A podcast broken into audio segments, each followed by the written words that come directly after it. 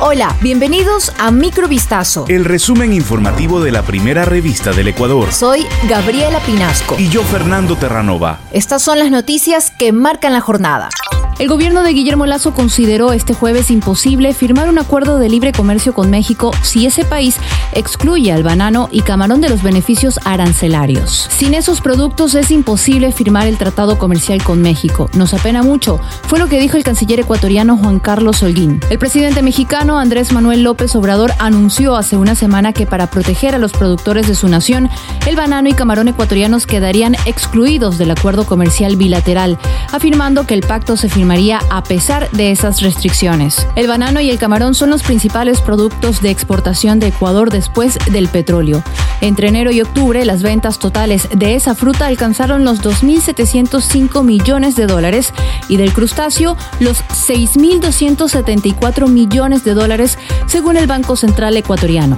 En contra de Bani Molina, ex juez de garantías penitenciarias que concedió un habeas corpus al expresidente Jorge Glass y a Daniel Salcedo, el presidente de la Corte de Justicia de Manabí dictó un auto de llamamiento a juicio al encontrar serias presunciones de su participación en el delito de usurpación y simulación de funciones públicas. Además, dispuso que se mantengan las medidas cautelares de prohibición de salida del país y arresto domiciliario, además del uso del dispositivo de vigilancia electrónico, mismas que fueron dictadas en la audiencia de formulación de cargos. Según se detalló durante la diligencia, el procesado fue aprendido la noche del 9 de agosto del 2022 por parte de la Policía Nacional en San Jacinto, Cantón Sucre, tras una orden de detención con fines investigativos y luego fue puesto a órdenes de la Fiscalía.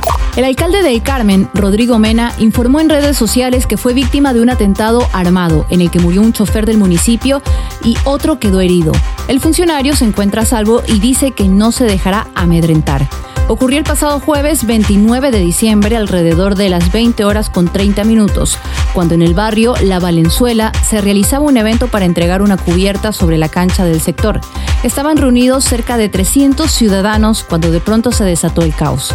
La víctima, que estaba detrás del público, fue sorprendida por un sujeto que le disparó a quemarropa y luego huyó.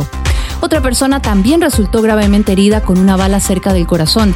Fue llevada a una casa de salud donde estaría estable. Un agente metropolitano de Quito fue brutalmente agredido por un sujeto desconocido que lo atacó por la espalda para robarle el celular.